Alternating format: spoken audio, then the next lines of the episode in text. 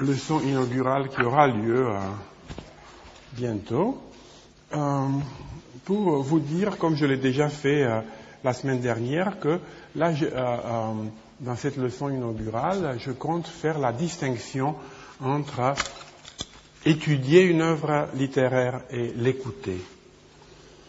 L'étude étant euh, euh, l'étude d'une œuvre littéraire euh, exigeant de nous, exigeant de celui qui, les étudie, de se placer à l'extérieur, de les considérer comme les objets d'un examen cognitif.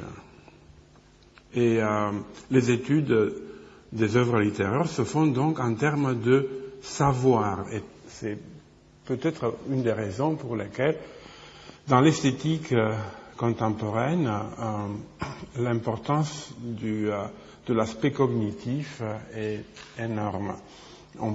il y a des, esthéticiens qui soutiennent même que la satisfaction esthétique a un caractère cognitif. être heureux, c'est connaître quelque chose, c'est connaître le bonheur. En réalité, euh, ce terme de cognitif qui est utilisé par les esthéticiens euh, à la suite euh, du travail de Nelson Goodman aux États-Unis a beaucoup d'usages, a beaucoup d'usages. il s'agit parfois d'une d'une véritable connaissance, mais parfois il s'agit tout simplement de ne pas réduire euh, la contemplation ou euh, des œuvres esthétiques euh, ou des œuvres artistiques plutôt j'aurais dû dire de ne pas réduire de ne pas la réduire à tout simplement une, une, émotion, une expérience d'ordre purement émotionnel. Hein. parce qu'effectivement, même dans, une, un art où l'émotion est très très importante comme la musique, euh, en écoutant la musique, nous ne euh, nous n'éprouvons pas tout simplement des émotions, mais nous prenons acte d'une forme, d'une structure, d'une organisation, d'un message. Euh, l'émotion vient ensemble avec l'appréciation de cette organisation et de, de, ce message. Je suis tenté ici de donner un exemple, je ne vais pas le chanter. Euh, c'est le qualum, euh, euh c'est euh, cette, cette, fugue dans le requiem de Mozart, euh, le quam olim abrae promissis, qui quand jadis a promis à, à, à Abraham, qui est une, un moment extrêmement sérieux, c'est un appel à une promesse faite jadis par la divinité, ce que nous éprouvons là, ce n'est pas tout simplement une, émotion, mais nous saisissons un message et une organisation. Hein. Nous en prenons conscience. Et vous voyez, euh, euh, là, je voudrais me séparer un peu, euh, de manière très fine, si je peux dire, de l'idée que la, réception des œuvres d'art euh, euh, implique véritablement un acte cognitif, c'est plutôt une prise de conscience.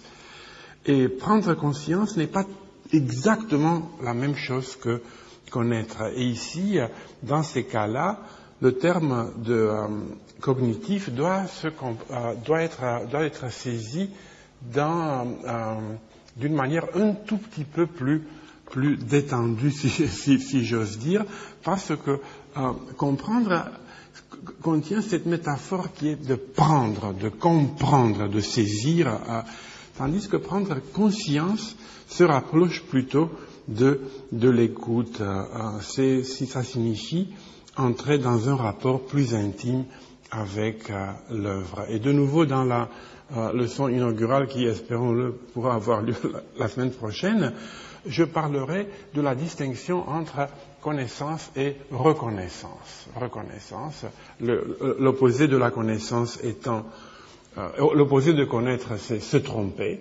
L'opposé de la reconnaissance, c'est euh, euh, l'opposé de reconnaître, c'est méconnaître.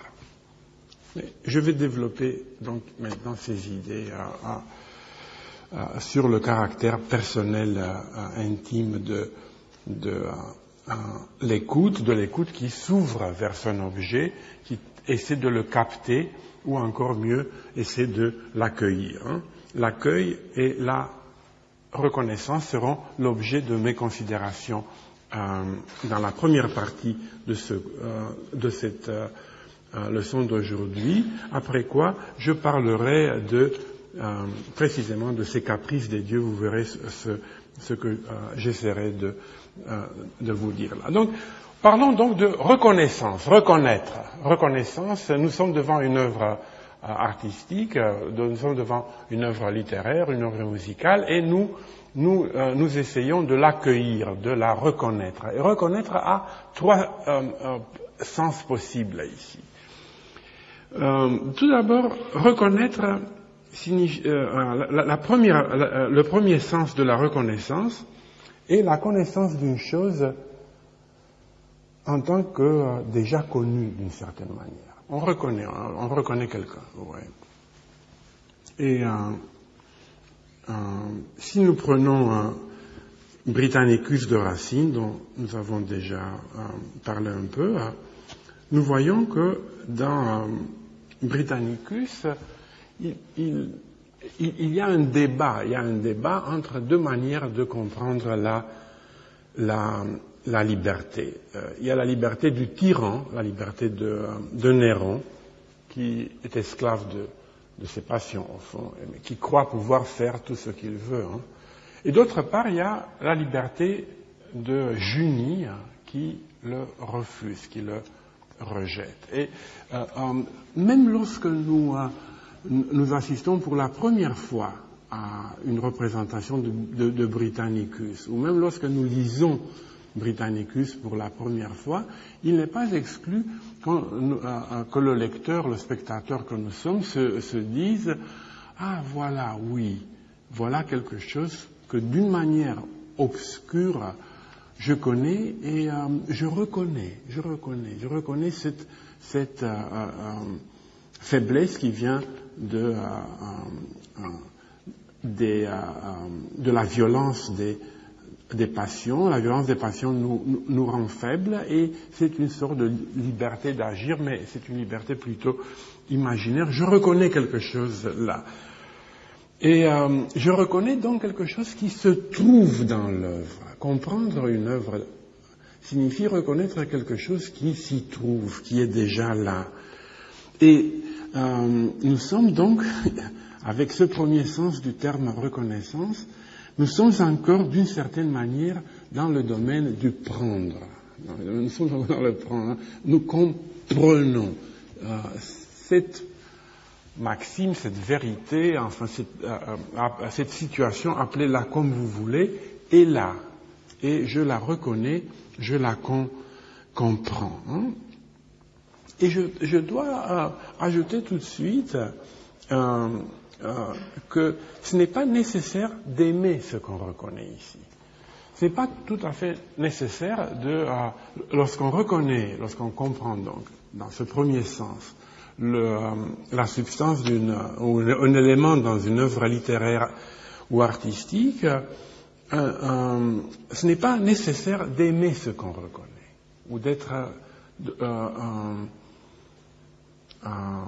d'adhérer, vous voyez il existe dans cette reconnaissance, dans ce, premier niveau de reconnaissance, un volet, pour ainsi dire, impartial, détaché. Oui, bah oui, bon, euh, je vais voir un film, enfin, quelconque, euh, sur, je ne sais pas quel thème, les euh, pouvoirs miraculeux des mutants, mettons. Et je vois là que un des personnages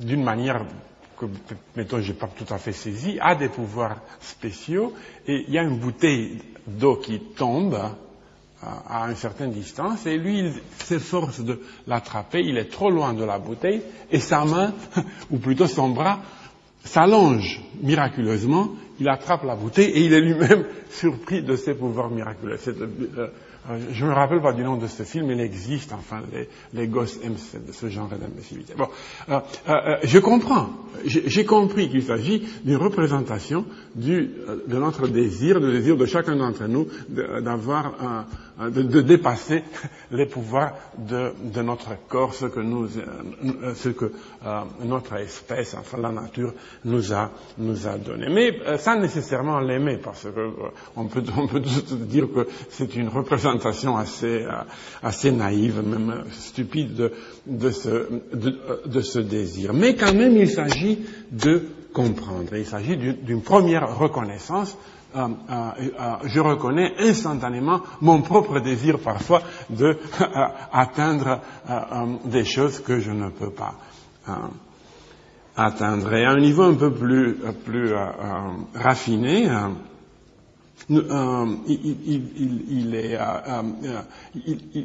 il, arrive souvent que dans la lecture d'œuvres écrites dans une autre période ou dans une autre culture, euh, euh, nous comprenions de quoi il s'agit sans nécessairement euh, adhérer, sans nécessairement aimer ce que nous reconnaissons. Et j'ai ici des citations que je vais peut-être ne pas lire en détail, d'une pièce que nous allons étudier la semaine prochaine, La vie est un songe de de Calderon, une très très très belle pièce, mais il y a un, moment donné, il y a un dialogue entre euh, un personnage féminin, Rosaura, et son père Clotalde, un père qu'il a abandonné euh, et qu'elle retrouve, euh, et il demande, elle demande à son père de l'aider, elle, à se venger de son séducteur Astolphe, qui après l'avoir séduite, elle, veut maintenant, par arrivisme,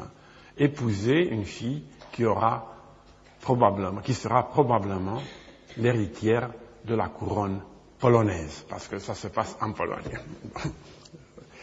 euh, la Pologne et Lituanie, comme vous le savez, au XVIe siècle, c'était une des trois ou quatre grandes puissances. C'était une, puissance beaucoup plus importante que l'Angleterre à l'époque. Bon, alors, euh, et, entre les deux, il y a, entre le père et la fille, il y a un, un dialogue. Un dialogue qui est euh, euh, très beau si nous acceptons les règles de la, d'une, certaine rhétorique. Donc, elle lui dit à son père, tu sais, tu le sais, je suis arrivé de Pologne, pauvre, humble et malheureuse, en me plaçant en Pologne, sous, la protection de ta valeur, de ton courage, j'ai trouvé en toi de la compassion, etc. Son père, cependant, qui normalement devrait bien entendu l'aider à tuer Astolf, ne peut pas tuer Astolf parce que quelques scènes plus tôt, Astolf lui a sauvé la vie. Donc, Clotalde répond, Comment donc, je te le demande, vais-je pouvoir à présent, moi, qui n'ai pas le cœur ingrat, donner la mort à qui m'a donné la vie?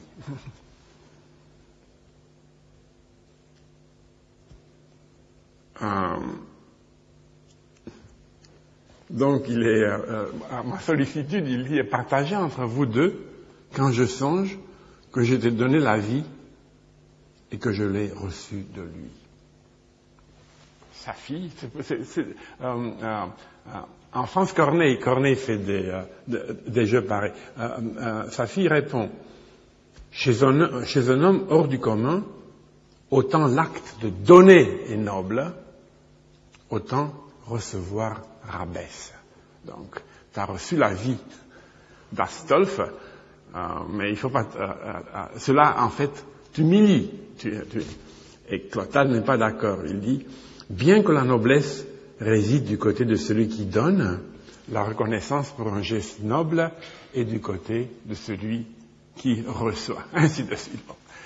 ce sont des sublimes arguties à une époque où les règles de la rhétorique était différente de celle euh, d'aujourd'hui. Et pour arriver à leur accorder, euh, disons, la, considération qu'il leur est due, l'effort est considérable. On peut, on, peut, on peut ne pas arriver à aimer cela. Et euh, le, succès d'une pièce comme La vie un songe repose sur la fable qu'il raconte plutôt que sur ce genre de jeu. Mais on les reconnaît, on sait de quoi il s'agit. Et j'ai parlé d'accorder la considération qui leur est due, et comme ça on peut passer, on peut passer au deuxième sens du terme reconnaissance, qui est précisément celui-ci. Accorder à quelqu'un, accorder à quelque chose la considération qui leur est due. On reconnaît enfin l'importance et la beauté de la musique du XVIe siècle, mettons. Ou alors, euh, j'attends un autre exemple, j'attends toujours que la peinture allemande du XIXe siècle soit enfin reconnue à son immense véritable valeur. Euh, concernant Britannicus, il s'agit de reconnaître la force, la qualité de l'œuvre, la progression inéluctable vers le dénouement, cette progression qui est inscrite dans les hésitations de Néron, tiraillé entre ces deux conseillers et entre ces deux penchants, la vertu et les pulsions. Cette deuxième reconnaissance aboutit à ce que euh, Jean-Marie Schaeffer a appelé jugement de réussite artistique le jugement de réussite. Euh, lui, il l'appelle euh, d'un terme un peu plus technique, il dit le jugement de réussite opérale, opérale de œuvre, de Mais disons, on peut tout simplement dire le, le jugement de réussite artistique, et je reconnais telle œuvre comme une réussite. C'est une deuxième, une deuxième reconnaissance. Mes exemples sont Britannicus de Racine et le bossu de Paul Féval. Euh, certains d'entre vous euh, euh, sourient, c'est normal, et, j'ai choisi à dessein le bossu de, de Paul Féval. je ne sais pas si vous l'avez lu. Vous l'avez, c'est très bon, c'est très très bon, hein, c'est très réussi. C'est une réussite opérale considérable. Hein. C'est mieux que euh, le dernier film, il y a eu beaucoup de films sur le bossu, mais euh, le dernier n'était pas mauvais, n'était pas mauvais, c'est le dernier film qui m'a fait lire le livre, mais le livre a une autre épaisseur. Hein. Donc, euh, je dis cela parce que, évidemment, à l'intérieur de la reconnaissance de, c'est-à-dire accorder à quelqu'un, à quelque chose, la considération qui leur est due, il est possible de procéder à des distinctions de niveau. Parce que je reconnais la réussite du bossu, mais euh, je suis libre de ne pas euh, reconnaître euh, ou de ne pas vraiment apprécier la valeur ou l'utilité du genre artistique que cette œuvre représente, auquel cette œuvre appartient. Je peux toujours dire, bof, oui, l'art de masse est une forme inférieure Là, il faut, il faut vraiment euh, avoir la mimique. Euh, il faut avoir la mimique parce que l'art de masse peut, peut, se prononcer avec deux visages différents. Vous voyez? Vous pouvez dire euh, l'art de masse, enfin avec une sorte de mimique un peu, euh, une sorte de compassion, un mélange de compassion et de mépris pour ces pauvres d'esprit qui s'amusent à lire le bossu. Hein. Ou alors, ou alors, euh, euh, je ne sais pas si vous, avez déjà euh, encore ceci en France, mais aux États-Unis, nous l'avons. Hein. Nous avons ces, ces critiques littéraires et ces professeurs de littérature dans les universités qui, qui découvrent l'art de masse, qui, qui pensent que puisque nous sommes dans une époque démocratique, il faut encourager l'art de masse, qu'il faut absolument mépriser ces euh, euh, euh, ces œuvres incompréhensibles comme Britannicus. Enfin, et, et là, là, quand on dit art de masse, on a comme une sorte de lumière, lumière qui émane du, du visage. lorsque quelqu'un dit art de masse, il faut toujours regarder, il faut toujours regarder, le, visage pour comprendre un petit peu l'option, l'option concernant la réussite artistique de ce genre. Euh, vous voyez, euh, euh, on a beau se, moquer de, gens qui méprisent ou qui adorent l'art de masse, mais il faut tout simplement essayer de se souvenir qu'il y a quelques siècles seulement, au XVIIe siècle, en Angleterre et en France, et en France, il y avait des gens, il y avait des gens qui considéraient que toute la poésie, la littérature en général, était un, peu, un peu méprisable. C'était quelque chose de méprisable et de dangereux. Ben, on parlait surtout du théâtre. Le, théâtre était quelque chose qui n'était pas du tout recommandable. En France, on, il y avait des, euh, esprits qui méprisaient le, théâtre. En Angleterre, à un moment donné, on a même interdit le, théâtre. Donc vous voyez que ce n'est pas tout simplement un niveau de la littérature qui a pu être méprisé, mais euh, l'ensemble de, de, ce, de cette activité. Mais ici, euh, donc, j'ai mentionné ceci tout simplement pour rappeler que cette deuxième reconnaissance euh, consiste à accorder à quelqu'un, à quelque chose, euh, la considération qu'il aurait dû, que ce deuxième type de reconnaissance est quand même l'objet d'un débat et parfois d'une lutte. Il faut parfois que la littérature se batte pour, ou le théâtre se batte pour être euh, reconnu. Et nous sommes donc dans, un, dans le domaine qui est considéré par Hegel très justement comme un mobile essentiel de l'action humaine, la lutte pour la reconnaissance. Et ici, nous sommes dans le nous ne sommes plus tellement dans le domaine du prendre que nous sommes déjà dans le domaine, je dirais, de l'échange, d'une certaine réciprocité. Mais on arrive enfin au, troisième niveau de, reconnaissance, qui signifie en français gratitude. Reconnaissance, et la gratitude. En, anglais, to recognize ne veut pas dire euh, gratitude. Il y a, d'autres termes pour exprimer la, gratitude, euh, mais en France, on a, euh, en français, on a, on a euh, ce terme qui peut nous, disons, on, peut suivre l'essence de, ce terme pour arriver à ce troisième niveau, à, savoir, oui, accorder à quelqu'un la considération qui lui est due, à quelque chose, la considération qui lui est due pour ses mérites, en, approuver, éprouver de l'admiration d'abord, mais de la gratitude ensuite aussi, ou en même temps de la gratitude. Euh, nous sommes donc dans le domaine de la, nous sortons du prendre, nous sortons même de l'échange, nous sommes dans le domaine du don, du don et de la gratuité, de la générosité. Nous sommes dans le domaine de la, l'œuvre, euh, euh, cette gratitude vient du sentiment que l'œuvre est un don, qu'elle nous donne quelque chose.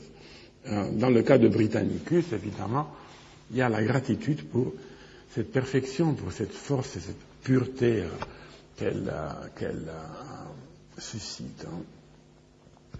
Si vous aimez, comme on peut aimer le, le bossu, il y a une, une gratitude, il y a même une gratitude qu'on éprouve en lisant Rocambole c'est la gratitude d'être. Euh, euh, j'ai lu Rocambole quand j'avais déjà un certain âge, donc euh, j'ai éprouvé une, une, profonde gratitude à l'égard de ce roman parce qu'il m'a permis de me retrouver à mon âge à, peu près dans la même mentalité que j'avais quand j'avais 12 ans.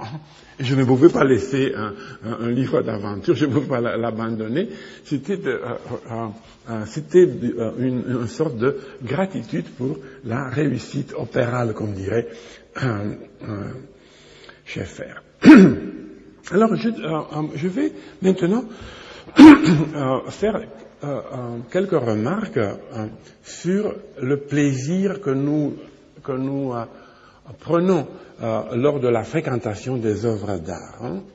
Et euh, je voudrais d'abord dire que c'est précisément cette reconnaissance qui est en train de se métamorphoser en gratitude qui se trouve à la, à la source du plaisir qu'on appelle esthétique. Moi, je ne vais pas utiliser ici le terme de plaisir esthétique, puisqu'il y a trop de difficultés, et je ne vais même plus utiliser le terme de plaisir parce que lui aussi, il pose des difficultés. Euh, quel plaisir peut-on avoir à, pleurer à la fin d'une tragédie? Euh, Ce n'est pas véritablement un plaisir, il s'agit de quelque chose qu'on pourrait plutôt appeler une joie. Hein, une joie.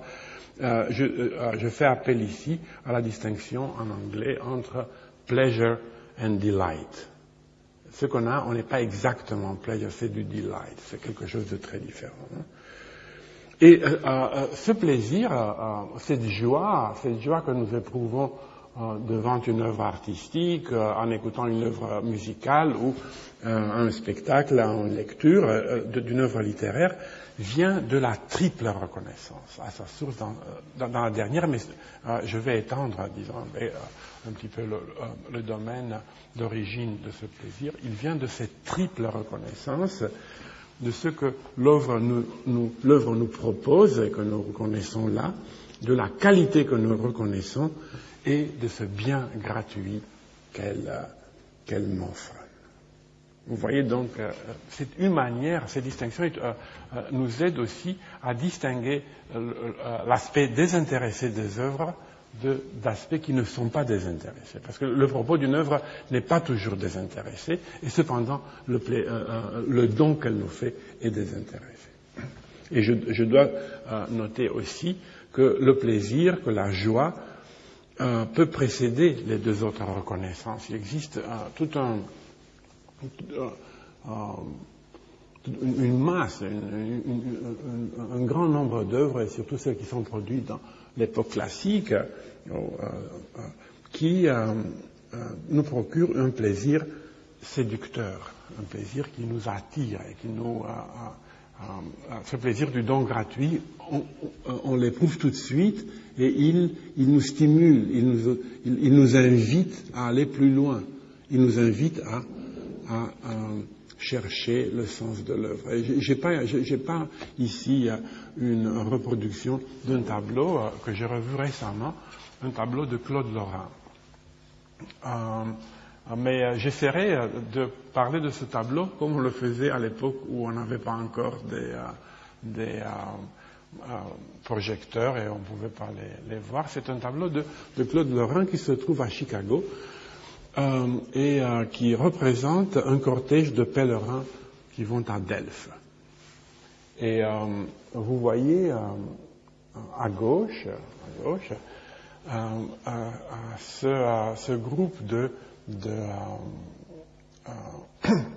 d'hommes et de femmes couronnés de fleurs avec des, des instruments de, de, musique et visiblement, visiblement contents, mais d'une d'un bonheur tranquille qui, euh, euh, qui, se dirige, qui se dirige vers une euh, colline, une montagne assez haute, censée représenter Delphes.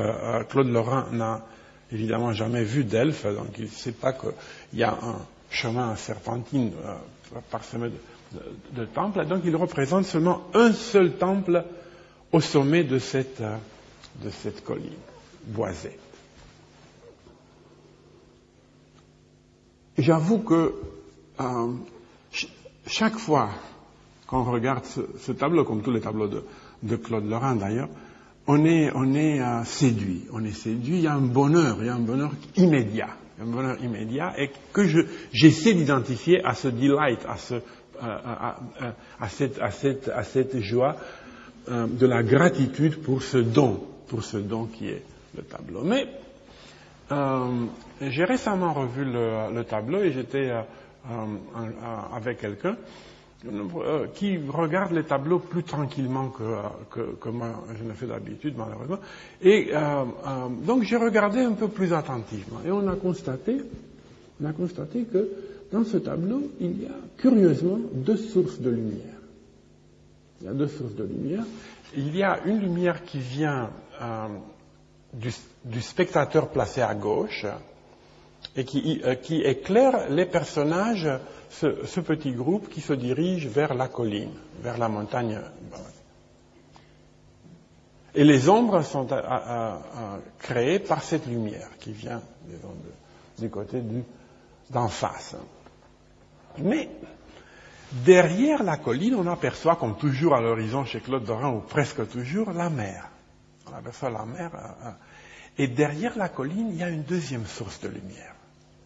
Une sorte de soleil invisible qui semble se coucher dans la mer, on ne sait absolument rien, mais il y a un, une sorte de aura de lumière autour de la colline et autour du, du, euh, temple. Et nous nous sommes demandé qu'est-ce que cela peut signifier? Bon, on peut immédiatement comme, interpréter, mais voilà et, euh, euh, pour savoir ce qui se trouve dans ce tableau, ce qui est là, nous devons passer à un autre type de reconnaissance que la simple gratitude pour le don. Et bon, l'hypothèse la plus la plus élémentaire, disons, je ne sais pas si elle est valable, si les vrais spécialistes de Claude Lorrain seraient d'accord ou non, mais disons comme spectateur euh, à, moitié naïf qu'on était, on s'est dit tout de suite, bon, c'est la, lumière terrestre, bien entendu, et le lumineux, celui qui est, éclaire de manière mystérieuse et cachée ce temple euh, derrière la montagne. Enfin, on, peut, on peut, continuer. Je, ne voulais tout simplement que vous euh, donner un exemple de situation où le plaisir de, la gratuité du don vient d'abord et, disons, la, compréhension ne, euh, vient ensuite. Et je voulais aussi souligner qu'il faut analyser un peu, de manière un peu plus subtile, ce, ce euh, euh, la, la, la, réception parce que je peux éprouver seulement une ou seulement deux de ces trois niveaux de reconnaissance. Je peux, je peux comprendre le sens d'une œuvre sans nécessairement euh, euh, la, la, reconnaître pour ce qu'elle est ou euh, la, éprouver de la gratitude à son égard. Hein et, euh, vice-versa. J'aurais toujours pu rester dans la situation initiale, euh, d'éprouver une, immense gratitude pour euh, l'œuvre de, de, de, Poussin, sans nécessairement essayer de comprendre de quoi il s'agissait. Hein Mais vous voyez que si c'est comme ça, tout, tout, cet argument, en réalité, est conçu pour mettre en doute une idée euh, répandue qui est celle de la subjectivité du goût. C'est que chacun d'entre nous a le droit euh, euh, naturel de juger les œuvres d'art comme il l'entend. Et ceci ne me semble pas vrai. Ceci ne me semble pas vrai. Cette idée a été critiquée entre autres par Hein, le regretté Rainer Rochlitz euh, dans son livre L'art au banc d'essai. C'est une critique très intéressante dont euh, euh, je, profite ici. Et prenons un exemple pour, voir un peu de ce que, ce que, je veux dire. Je vais vous prendre un exemple qui vient de la vie quotidienne.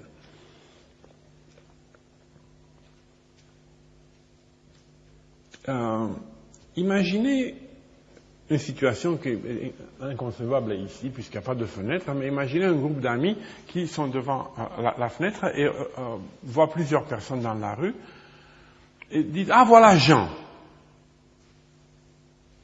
Et ben, les autres disent, Ah oui, oui, oui, oui, il est là, qu'est-ce qu'il Peut-être qu'il vient nous, se joindre à nous. Mais il y a quelqu'un qui dit Non, c'est pas Jean. C'est pas Jean. Vous vous rendez compte que s'il dit c'est pas Jean, il faut qu'il qu'il apporte des, des, arguments. Oui, c'est Jean, c'est, euh, bon, un peu loin, mais quand même, on voit bien son chapeau. Il y a un chapeau vert euh, euh qu'il a acheté en Bavière et euh, avec une plume.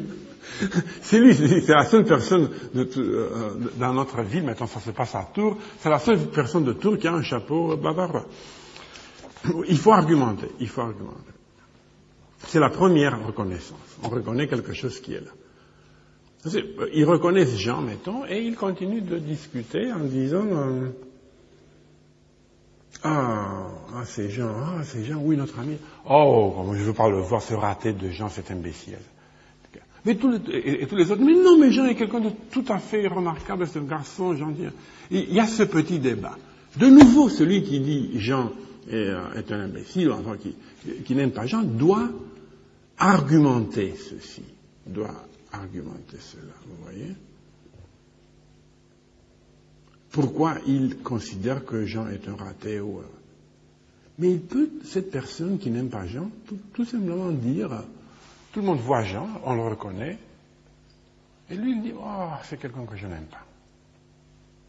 Et là, il a le droit de le dire.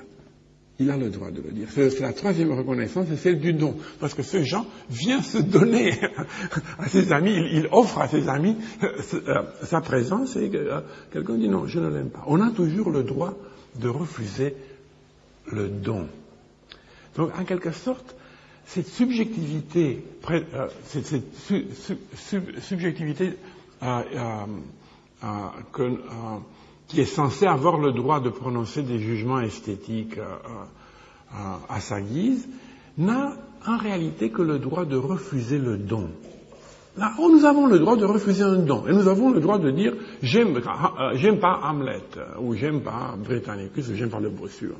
On avons, mais je ne sais pas si nous avons le droit subjectif de refuser la première et la, le premier et le deuxième niveau de reconnaissance, celui qui est euh, la compréhension de ce qui se trouve dans l'œuvre et celui qui consiste à reconnaître, à reconnaître la réussite artistique, la réussite opéra. Hein. Voilà.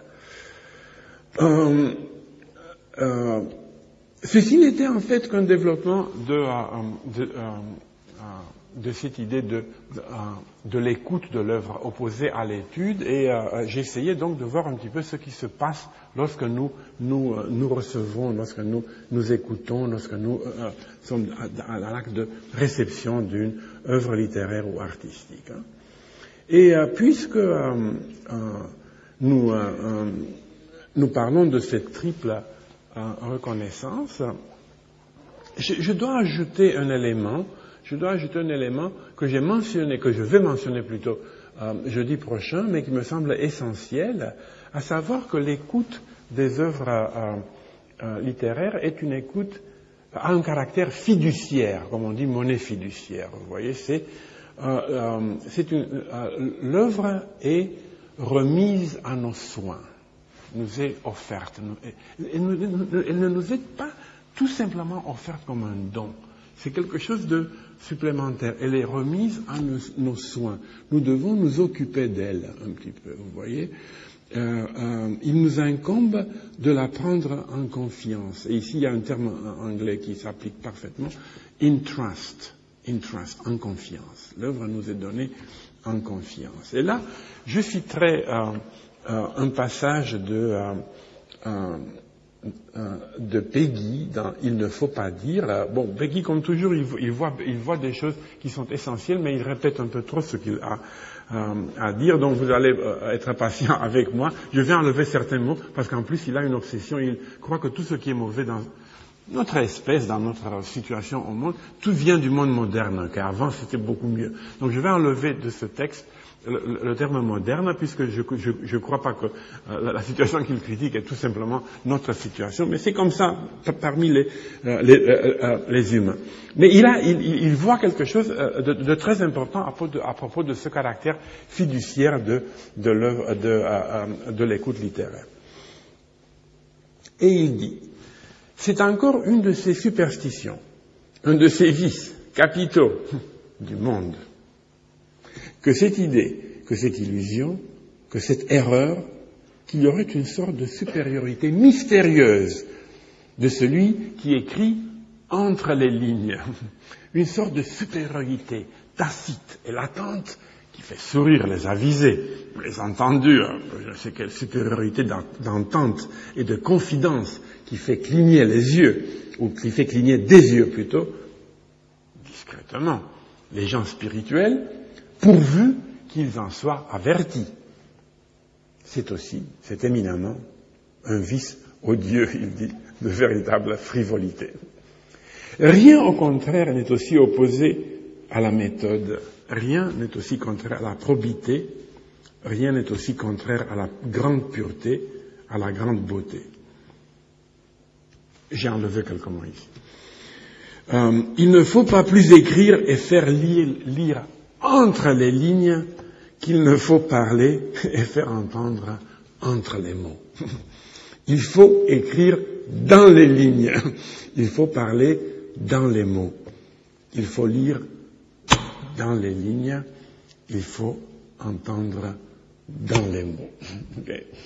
Euh, disons, spontanément, je suis à 100% d'accord avec cette idée normative. Normative. Ouais, ce n'est pas une description d'un état de fait, c'est la proposition d'un idéal. Et ceci, euh, euh, des amis m'ont fait voir quand même que, bien euh, que ce soit un, idéal, il n'est pas toujours, il n'est pas toujours euh, appliqué cet, idéal, et que parfois dans notre conversation, euh, il nous arrive de, ne pas tout dire. La, la semaine dernière, je, prenais comme, comme, comparaison de l'écoute littéraire une promenade. Je disais, bon, j'écoute une œuvre littéraire comme je me promène avec mon fils, il me raconte des choses, je l'écoute, euh, je, fais attention à lui, il me confie des choses, il remet, disons, des choses à mes soins. Et mon fils était particulièrement euh, simple et explicite dans ce qu'il me racontait. J'avais pas besoin de, euh, euh, trop interpréter ce qu'il me disait, on se comprenait immédiatement, mais il, y a parfois des enfants euh, euh, qui euh, ont de la difficulté à s'exprimer. Il faut aussi savoir entendre ce qui n'est pas tout à fait dans, dans, dans les mots. Mais ce que je voudrais accepter dans l'idéal de, de, Peggy est la, est la chose suivante, c'est que dans la lecture littéraire, dans l'interprétation littéraire, l'attitude fondamentale, l'attitude initiale et de base est celle-ci, c'est de lire dans les lignes. C'est de ne pas se dire, il faut d'abord lire ce qui n'est pas là. Il ne faut pas, comme, euh, euh, il ne faut pas, disons, euh, courir après le texte qui est déjà manifeste. Il ne faut pas oublier que le texte est, l'œuvre est déjà est déjà là. Euh, euh, euh, je dis tout ceci pour insister sur le thème de la confiance. Il, est, impossible d'entrer dans un rapport valide, véritable avec une œuvre littéraire, comme avec une personne humaine d'ailleurs, sans avoir cette, cette confiance. Hein, et une confiance mutuelle.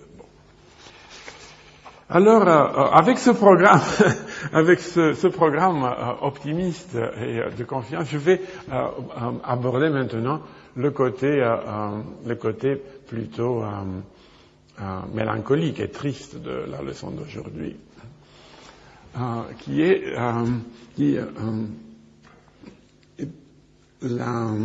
une réflexion sur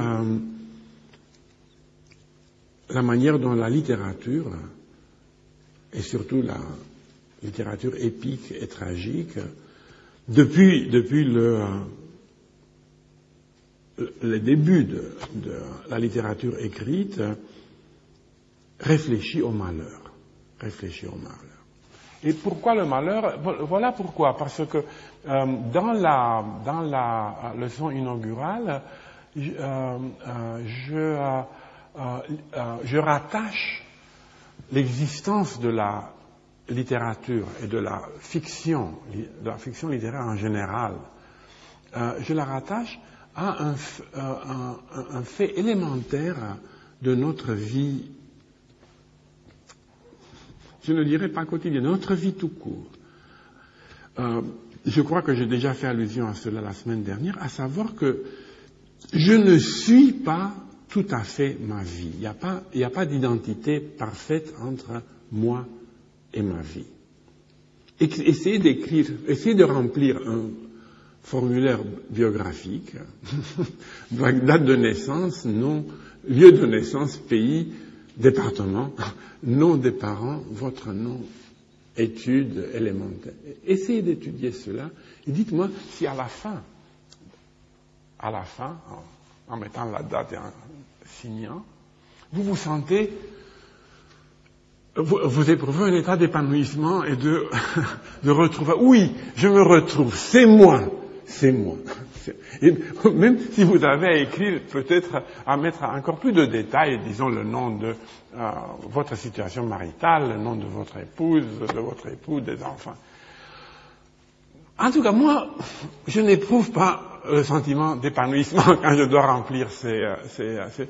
Et je me dis que euh, le, le, le, philosophe à qui j'emprunte cette, cette euh, formule « je ne suis pas ma vie », à savoir Gabriel Marcel, a, a raison. Il a vu quelque chose de, très important. Et parce que je ne suis pas ma vie, je, reste indéfiniment curieux de savoir des choses sur d'autres vies. je suis curieux. C'est, la, source du, la commérage et de la littérature est la même. Le, commérage et la littérature ont la même, euh, une, euh, ont quelque chose en, commun. Hein. Et euh, pour développer donc un peu ce, thème, et la suite de ce cours développera précisément ce, cette thématique, je dirais tout d'abord que le cas le plus, frappant, le cas le plus frappant de non-identité entre je et ma vie est le malheur. Au moment où le malheur nous frappe, je ne sais pas s'il y a beaucoup de gens au au moment, qui se disent voilà, c'est ma vie, c'est ça ma vie. On éprouve très très souvent le malheur comme quelque chose qui vient du dehors. Et non seulement le malheur, mais même tout simplement l'inattendu, l'inattendu. Le dernier vers des Bacchantes, l'avant-dernier vers des Bacchantes d'Euripide est quelque chose comme, si je me rappelle bien, à l'inattendu, les dieux livrent passage. L'inattendu vient d'ailleurs. Le malheur vient d'ailleurs. Il vient d'ailleurs et il est aussi euh, irréductible. On ne peut pas expliquer le malheur. Le malheur a quelque chose qui est inexplicable. Et là, euh, euh, je profite de ceci pour prendre un tout petit peu position contre toutes les doctrines hegeliennes de, l'histoire, malgré ma mon profond respect, et, disons mon affection pour tout ce que Hegel a pu dire de beau sur l'art, sa vision de l'histoire est euh, quelque chose qui m'a toujours répugné profondément parce qu'elle euh, contient cette, idée maudite, à mon avis, que euh, le, malheur d'une époque, le malheur qu'on inflige à une période, peut être justifié par la préparation d'une période plus heureuse à l'avenir.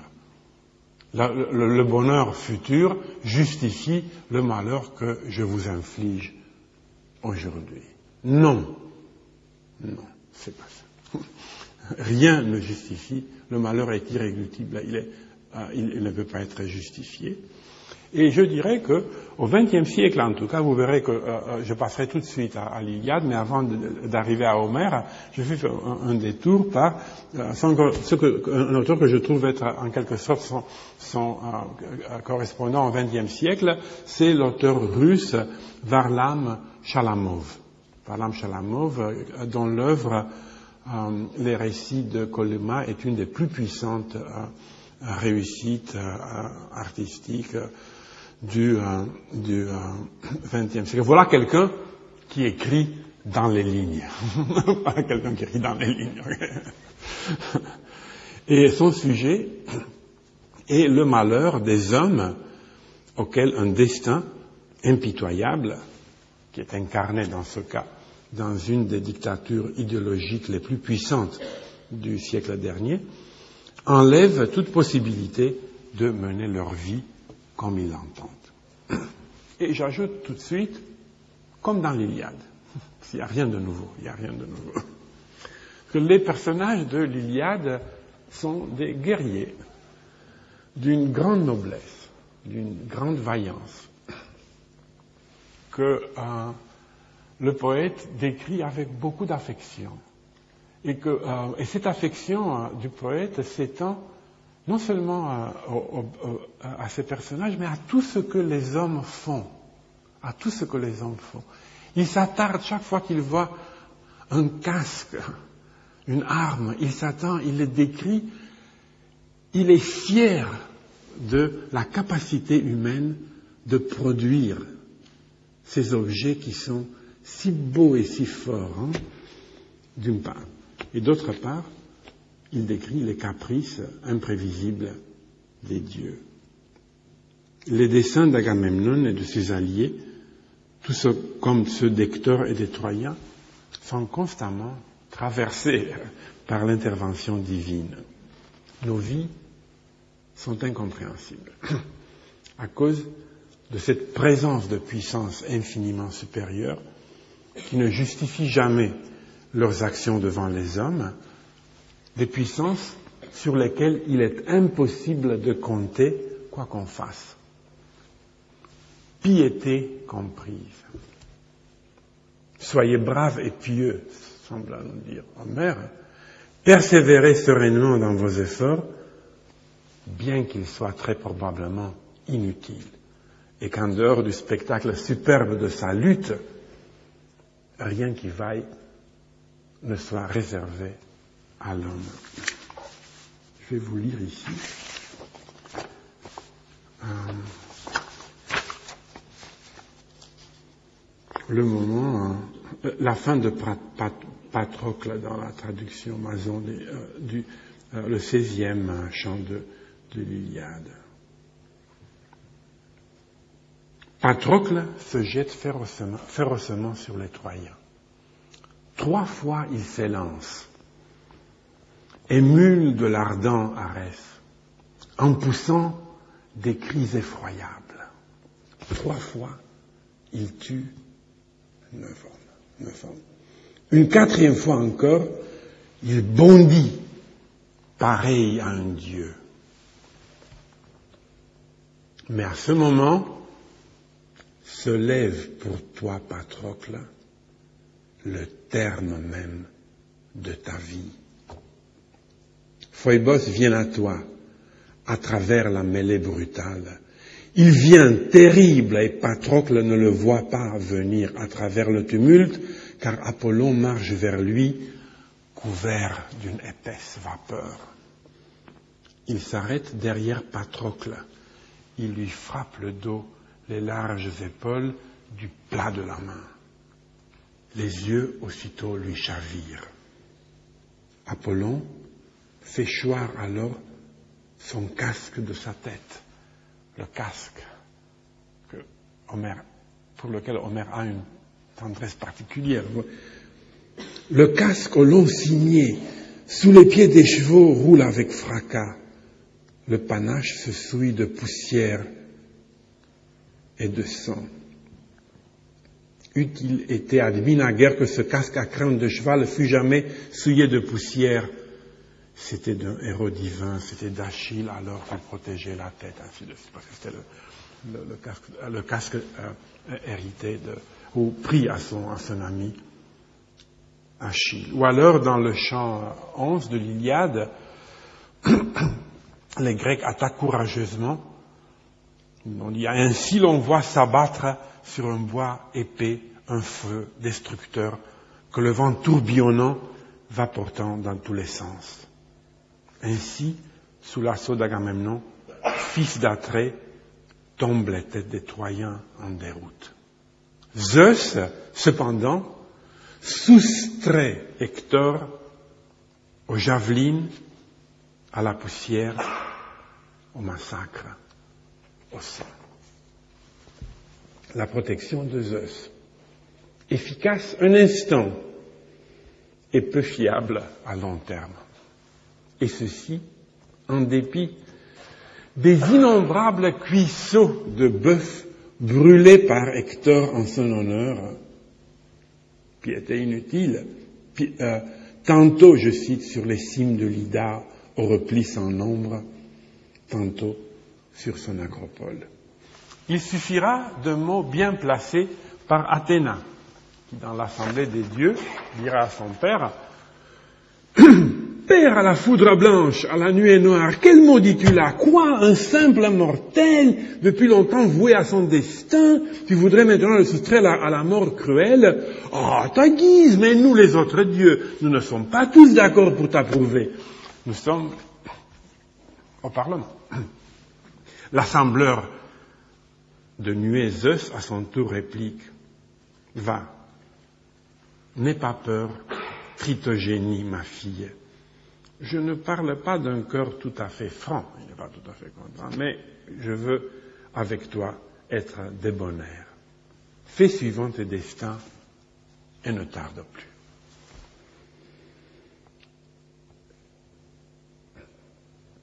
Hector, au casque étincelant, comprend qu'Athéna lui a tendu un piège et que livré au destin, il est voué à la mort. Eh bien non, dit-il. Je n'entends pas mourir ni sans lutte, ni sans gloire, ni sans quelque haut fait dont le récit parvienne aux hommes à venir. Dans les récits de la Colma, le narrateur et les personnages qui sont ces variantes, Golubiev, Andreev et Christ, se voient eux aussi livrés aux caprices meurtriers de leur maître. L'ancien panthéon a disparu. Nous sommes dans un monde sécularisé dont je vais tout de suite souligner les dangers. Et dans ce monde strictement humain de Colima, ce qui a remplacé les dieux est une sinistre bande de bureaucrates et de tortionnaires. Ludwig Feuerbach, le grand philosophe allemand, euh, élève de euh, Hegel et qui a eu une telle influence sur Karl Marx. Euh, Feuerbach, donc, soutenait, si j'exprime bien sa pensée, que les dieux sont comme une sorte de sites imaginaires où les hommes déposent leurs propres traits portés à l'excès, dis-je, à l'infini, disait-il, parce que les Hegeliens utilisent le mot infini avec le même plaisir que celui qu'éprouve ceux qui de jours enfin, emploient le mot finitude. C'est, disons, c'est, incantatoire pour infini, mais dire excès, disons, à l'excès. Euh, mais pour lui, l'infini était un terme qui lui semblait parfaitement normal, puisque l'esprit, la volonté et l'affectivité humaine sont imbus d'infinité. Et je cite l'essence du christianisme, l'introduction, le deuxième, euh, la deuxième section de l'essence de la religion considérée en général. Il dit tous les attributs de la nature divine, tous les, attributs de la nature divine, écrit-il, sont des attributs de la nature humaine. Il a raison. Dans le cas de la columa, il a raison. Car les dieux reçoivent en dépôt, entre autres, les pulsions humaines les plus abjectes. La soif de toute puissance, la froideur, la cruauté et l'irresponsabilité. Et lorsque les panthéons s'écroulent et que les hommes rapatrient ce qu'ils y ont déposé, en se proclamant maîtres de leur propre histoire, c'est tout d'abord ces pulsions-là qu'ils récupèrent. Ils se, ils se métamorphosent trop souvent, très souvent, à cette occasion, en démons. Libéré de ces chaînes, écrit Chalamov dans un récit qui raconte les rapports du narrateur avec un certain Zouyev, qui s'appelle Zouyev, qui est surveillant dans une exploitation minière dans la Coloma. La Coloma, c'est à l'extrémité orientale de la Sibérie. Il fait vraiment froid là.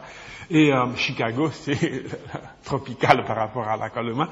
Euh, euh, la probabilité de survie est zéro dans cette mine. Donc ce Zouyev, disons, libéré de ses chaînes, libéré de ses chaînes, le fauve qui se dissimule dans l'âme humaine cherche à satisfaire avec avidité son instinct primitif par les coups, les meurtres. Je ne connais pas ces personnes qui donnaient l'ordre de fusiller. Je les ai vues seulement de loin, mais je pense qu'un tel ordre repose sur les mêmes forces de l'âme, sur la même attitude morale que l'acte de fusiller, le meurtre qu'on commet de ses propres mains l'ivresse que donne le pouvoir sur autrui, l'impunité, le sadisme, l'art de manier la carotte et le bâton, voilà l'échelle morale d'une carrière de chef. Et il ajoute, avec le grain d'humour morose qui est le sien, mais Zouyev, lui, nous battait moins que les autres. Nous avions de la chance.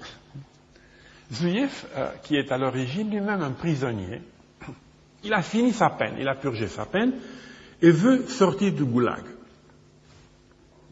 Mais la direction, cependant, applique une politique ferme qui empêche le départ par tous les moyens. Pourquoi? Parce que, commente l'auteur, un convoi de prisonniers, c'est le moyen le plus simple pour peupler une nouvelle terre aride. Maintenant, le narrateur a la réputation d'un lettré, c'est quelqu'un qui euh, sait lire et écrire. Ils savent tous lire, mais lui, il sait bien écrire. Hein. Donc, euh, euh, lui demande de composer une pétition en son nom pour demander sa libération. Et s'il compose cette pétition, ou disons pour qu'il compose cette pétition, il lui offre une journée entière qu'il peut passer dans la cabane bien chauffée du contre-maître, un endroit où les prisonniers n'ont même pas le droit d'entrer. Le prisonnier y va, il rédige cette requête, Zaïef la, la lit, mais il ne l'apprécie pas, il n'aime pas, parce que le ton, il dit, est trop sec, il n'y a pas assez de larmes. Tu m'as roulé, crapule, rugit-il. Tu es resté une journée entière dans la cabane, bien au chaud. Je suis responsable de toi, espèce de salaud, de ta fainéantise. Je risque de la payer d'une nouvelle peine. Je te prenais pour un être humain. Je suis un être humain répond le narrateur. Un être humain, toi SVF le frappe. Le détenu tombe à terre. Tout en me protégeant des bras, je léchais du bout de la langue un liquide sucré et gluant qui avait coulé aux commissures de mes lèvres. Zouyev me donna quelques coups de botte dans les côtes, mais je ne ressentis aucune douleur mener sa vie, en tenir les rênes, pouvoir l'orienter, la voir, to have a life, comme on dit he has a life. Quelle ironie se cache dans ces expressions du langage courant. Dans l'univers de la colema, le simulacre de toute-puissance, de toute puissance exercée par ceux qui prétendent détenir la clé de l'avenir humain, ce simulacre donc aboutit à des résultats semblables à ceux de l'intervention de l'Olympe dans l'Iliade. La beauté en moins, puisque celle-ci a presque déserté l'univers des prisons parcourues par des routes, glacées, peuplées de prisonniers, pardon, deux routes glacées, peuplées de prisonniers vêtus de haillons. La fierté, elle, est cependant toujours là impossible à déraciner du corps humain. Semblable à Hector sur le champ de bataille, le détenu affirme, tout en sachant que cette réponse lui vaudra des services, des sévices. La mort peut-être. Eh bien non, je n'entends pas mourir sans rappeler au maître de l'histoire que je suis un être humain. Dans les prothèses, un autre récit euh, appartenant au même cycle, Chalamov raconte l'arrestation à l'improviste de tous les responsables du camp qui étaient des détenus, parce que euh, euh, euh, le système était conçu de manière à utiliser les détenus souvent, ceux d'entre eux qui, en qui on pouvait avoir confiance, et vous verrez pourquoi on avait confiance en ces détenus, pour qu'ils surveillent les autres. Mais de temps à autre, il y avait une sorte de alerte à l'ennemi de classe et euh, ces euh, surveillants été eux-mêmes euh, tous arrêtés et on les arrête tous. on leur enlève les, les, effets qui sont confiés au magazine. Un prisonnier, parce qu'ils doivent passer nus, tout nus, pour être examinés. Un prisonnier dépose son corset en acier. Un autre qui était ancien soldat de Boudione, et pour ceux d'entre vous qui sont euh, trop jeunes pour savoir qui était Boudione et qui ne dorment pas encore, euh, ne se sont pas encore endormis, euh, je vous rappelle que Boudione était un, important général de l'armée rouge. Et donc c'était un soldat qui avait lutté sous Boudione de, l'armée rouge. Et il avait perdu son bras pendant la guerre civile et se battait du côté des rouges. Et ce soldat dépose son bras en métal. Le médecin du camp qui est assez vieux, qui est sourd, remet son appareil auditif. Le colonel Panine, qui a eu la jambe gauche, euh, Panine est un nom euh, qui indique une origine euh, noble, origine aristocratique. Le colonel Panine, qui a eu la jambe gauche arrachée pendant la guerre contre l'Allemagne, détache sa prothèse et saute à cloche-pied jusqu'au cachot.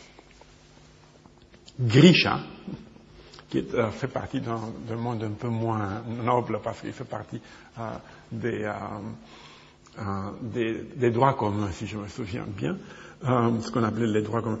Grisha, le chef de la brigade principale, enlève habilement son œil en porcelaine et le dépose. Arrive le tour du narrateur. Le responsable de cet isolateur, cette prison dans, la prison, le contemple en riant.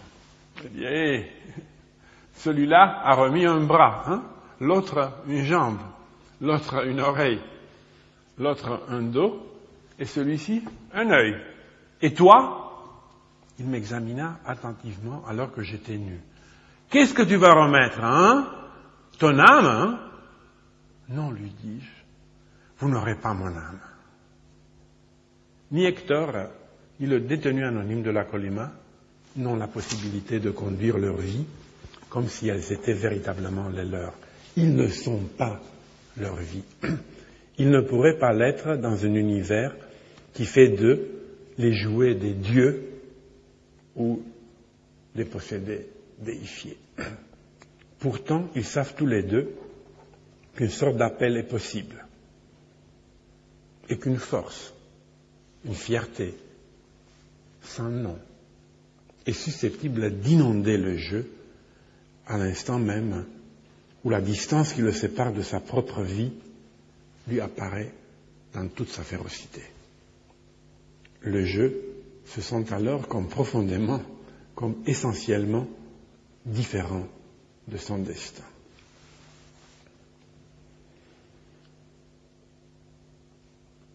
L'éclosion de cette fierté, et je continue, il est, midi 9, midi 10, mettons, mettons midi 10, enfin la moyenne.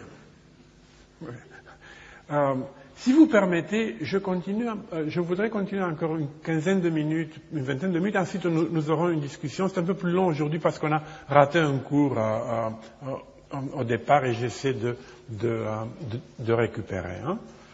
Donc, nous, nous passons donc maintenant à la tragédie qui a comme sujet principal la tragédie grecque, précisément l'éclosion de cette fierté, de cette fierté qui inonde le jeu au moment où il se rend compte qu'il est essentiellement différent de son destin. Et la tragédie cherche à rendre explicites les enjeux moraux, ou du moins les, les, enjeux les plus évidents, les plus fondamentaux de cette euh, situation.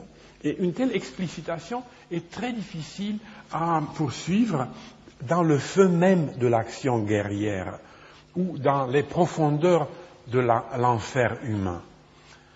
J'ai écrit cela, euh, mais je me suis tout de suite rendu compte que parfois chez Shakespeare, c'est exactement ce qu'il essaie de faire dans Le Roi Lear ou dans Macbeth, c'est exact. Mais dans la tragédie grecque, euh, on sent, on, croit sentir que euh, les auteurs ont préféré quitter le site de la violence et du malheur proprement dit.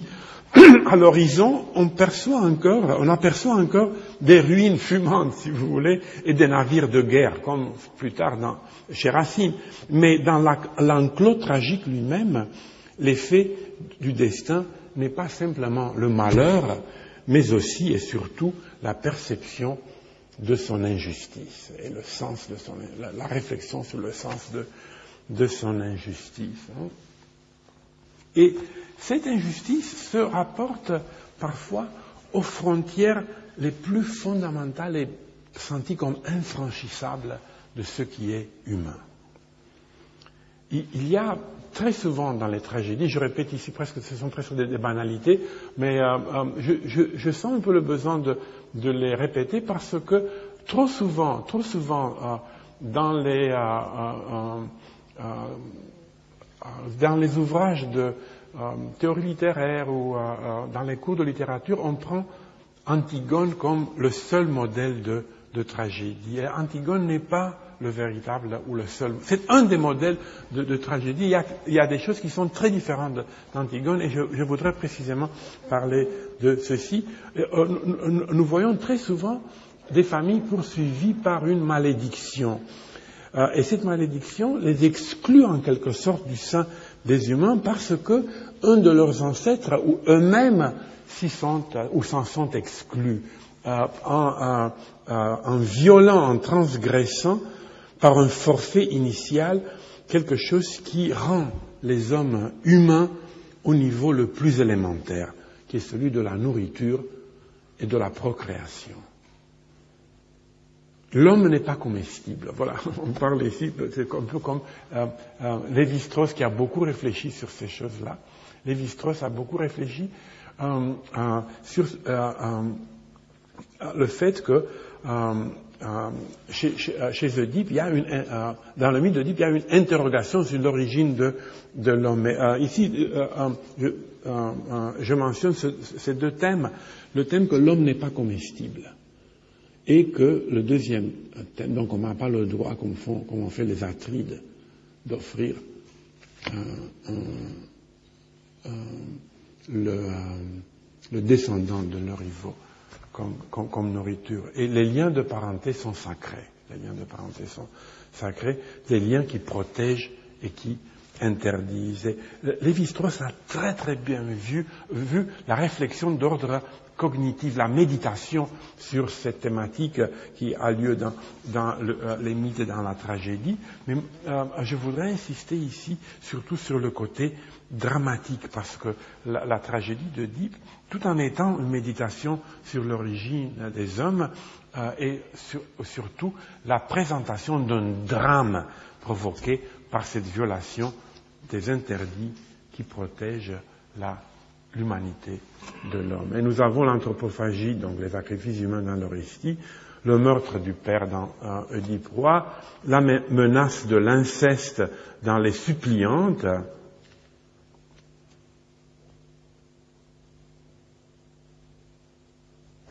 qui euh, représentent ici euh, euh, le mal, qui sont la source du, du malheur. Et ce malheur vient le plus souvent des dieux. C'est les dieux qui punissent et qui poursuivent. Et c'est d'autant plus remarquable de voir Échille, comme Sophocle d'ailleurs, proposer quand même toujours la piété envers les dieux. Il y a un, dans les suppliantes où ces cinquante filles de Danaos se réfugient et cherchent, essaient de se réfugier à Athènes parce qu'ils sont poursuivis par les cinquante fils d'Égyptos, euh, euh, leurs cousins, et elles craignent l'inceste, et euh, puisqu'elles craignent l'inceste, elles sont justifiées, mais aussi elles, ont peur du mariage, et là, elles seront punies. donc, au milieu de cette situation euh, tragique, euh, au milieu de, de, leur malheur, le cœur dit ceci. Roi des rois, bienheureux entre les bienheureux, suprême puissance entre les suprêmes, Zeus comblé, laisse-toi convaincre, éloigne de ta race l'arrogance des mâles qu'à bon droit tu honnis, précipite en la mer pourprée l'aveugle chiourme de ténèbres. Donc la piété subsiste. Les dieux sont la source du malheur, mais la piété subsiste. Et même dans le Prométhée enchaîné d'Échille, où nous, entendons le contraire, enfin Prométhée est quelqu'un qui accuse Zeus et qui se révolte, euh, on n'est pas du tout certain, et c'est pas du tout certain que tous ces critiques et ces admirateurs de Feuerbach, euh, qui se placent bien entendu du, côté de Prométhée, il n'est pas du tout sûr qu'ils aient raison et que Échille est d'accord avec eux, puisque Prométhée est quand même présenté comme euh, un personnage d'une extrême arrogance, c'est le modèle même de, du hubris. C'est d'ailleurs très, très émouvant de voir que cette tragédie qui se place à un niveau tout à fait supérieur à, celui des, hommes parle de nous en nous appelant les éphémères. Comment peut-on se fier aux éphémères? Comment peut-on s'en fier euh, Les malheurs de Ajax dans Ajax ont la même origine. C'est la vengeance de cette déesse d'une méchanceté extraordinaire, enfin qui est la patronne de la démocratie, mais c'est pas pour cela qu'elle. Euh, euh, c'est Athéna qui poursuit Ajax et qui le rend fou. Qui le rend fou? Souvent dans les tragédies, les dieux rendent les mortels, les éphémères fous. Ajax, croyant massacrer ses ennemis, massacre le bétail et il devient la risée de tous les Grecs au point que, à la fin, il se suicide, il commet le suicide sacrificiel. Euh, euh, euh, Héraclès devient fou chez Euripide, dans les Bacchantes, dans les Bacchantes,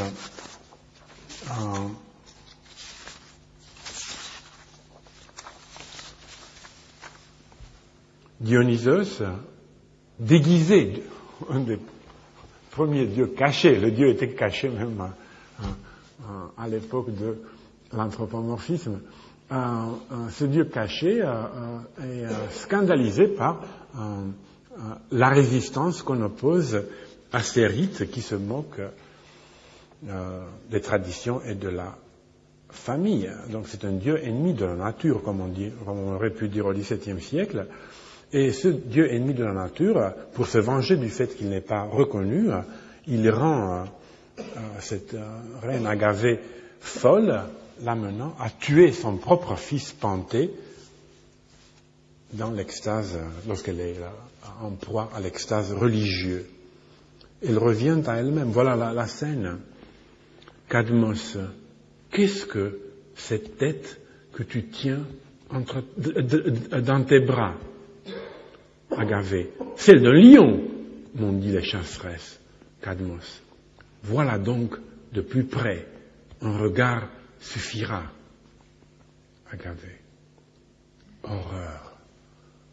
Que vois-je Mes mains, que tiennent-elles Cadmos. Regarde encore, assure-toi bien d'avoir vu, parce qu'évidemment elle tourne la tête. Agave. Ah, je vois la plus atroce des souffrances malheureuses que je suis. Te semble-t-il encore que ce sont un lion c'est Panthée dont je tiens la tête, infortuné. J'avais pleuré sur lui avant que tu l'aies reconnu. Qui l'a tué Comment se trouve-t-il entre mes mains? Cadmos, cruelle vérité, tu arrives trop tard. Regardez, parle Mon corps frémit de ce qu'il doit encore entendre. Cadmos, c'est toi qui l'as tué, avec tes sœurs. Et le Dieu se présente devant elle et lui explique la raison de cette folie. Hein. Il lui explique qu'elle doit payer pour ne pas avoir respecté le culte de Dionysos. Et alors Agave pose la question fondamentale. Celle qui annonce Feuerbach, annonce même des choses que Feuerbach, dans sa gentillesse de personnage du XIXe siècle, n'a jamais pu entrevoir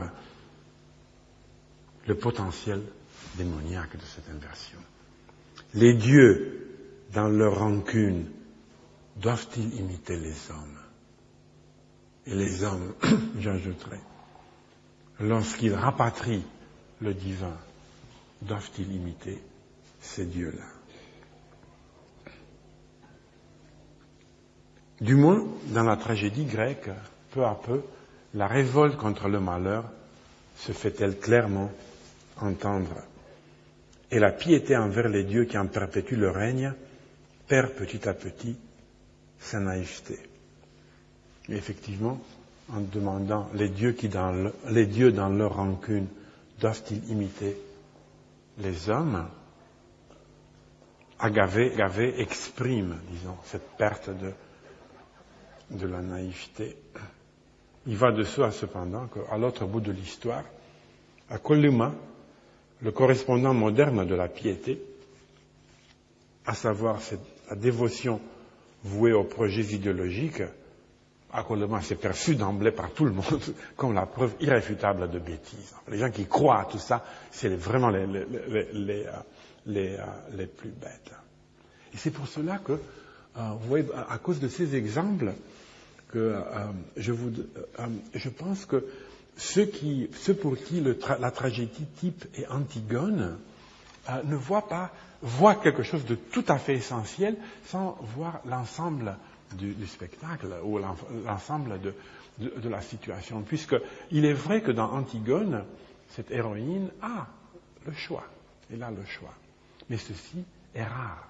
C'est rare que le héros tragique est véritable. Je vous ai donné ici des exemples de héros qui sont affolés par la divinité, que leur malheur frappe sans qu'ils aient aucun choix. Le grand sujet de la tragédie grecque demeure quand même le malheur. Et cette possibilité de choix ne fait que sortir un tout petit peu de la thématique du, mal, du malheur qui frappe, du malheur qui frappe et de la, de la fierté. Car ce malheur et, euh, euh, et, euh, ce malheur frappe les, les, personnages et la fierté. La fierté. Dans la tragédie ancienne, comme dans celle qui a eu lieu sous les auspices des soi-disant maîtres de l'histoire, la fierté consiste à sentir et à proclamer que l'homme n'est pas réductible à son malheur et que les reines de sa vie, sa vie, les reines de sa vie ont beau lui être enlevées. Lui, le cocher ligoté au char que d'autres poussent dans le précipice, lui, il sait pertinemment qu'il n'est pas identique à sa chute.